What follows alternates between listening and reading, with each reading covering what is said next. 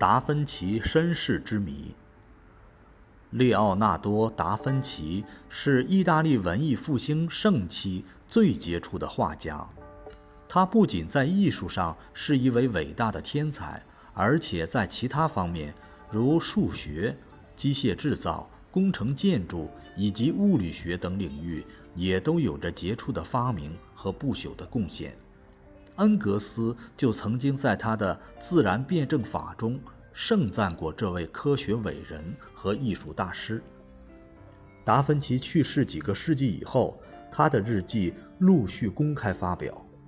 他展示给人们一个奇异的人类智慧的世界，各种各样涉猎于多种学科的设计草图和构思模型，其中很多可称得上是现代发明，如飞机。潜水艇等等，它们有的十分接近现代产品的形状，使人们不能不为之感叹。假如达芬奇当年要集中精力于技术发明，可能会使人类文明的进程加快几百年。近年来，欧洲一些专家学者对达芬奇的生平进行了认真而又广泛的研究，试图发现一些奥秘。有人用计算机对他的一生的成果进行了分析，结果使人大为惊奇。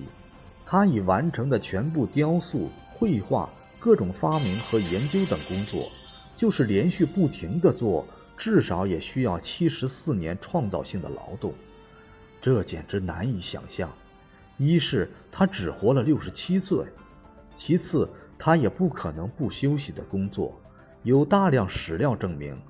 达芬奇的艺术创作是十分严谨的，刻画每一个人物形象都是经过深思熟虑的。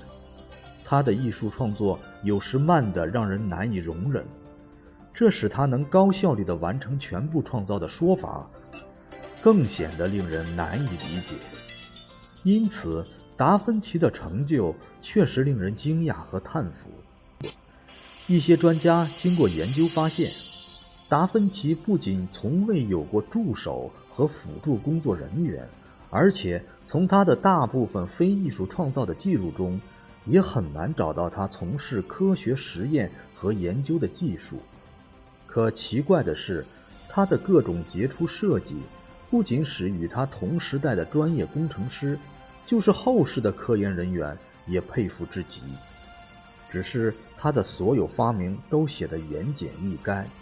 这使专家们产生了疑问：达芬奇是靠自己的工作和独立思维完成创造和发明的吗？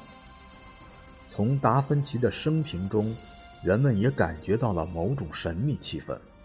他没有家庭，没有朋友，一生之中都躲避着那些被他认为是多嘴的动物的女人，这样使他从事的事业处于高度的机密之中。这使专家们更怀疑达芬奇是得到神秘人物的帮助的。他的狭小的社交圈使人们很容易把注意力集中到达芬奇唯一的仆人托马斯·马奇尼身上。这是一个终日与达芬奇形影不离的人。他是一位体格强壮、面目慈祥，并且有一双智慧之目的中年术士，具有十分丰富的阅历。曾经到过东方，受到过东方统治者和圣人的接见，还带回了许多古埃及和古阿拉伯的书籍。据载，他是一位优秀的机械师、雕刻家、水利专家，同时又热衷于炼丹术和妖法。只是因为他身份低贱，所以不为人们所知。有些学者根据这些史料认为。托马兹·马奇尼是达芬奇的一位不能低估的合作者。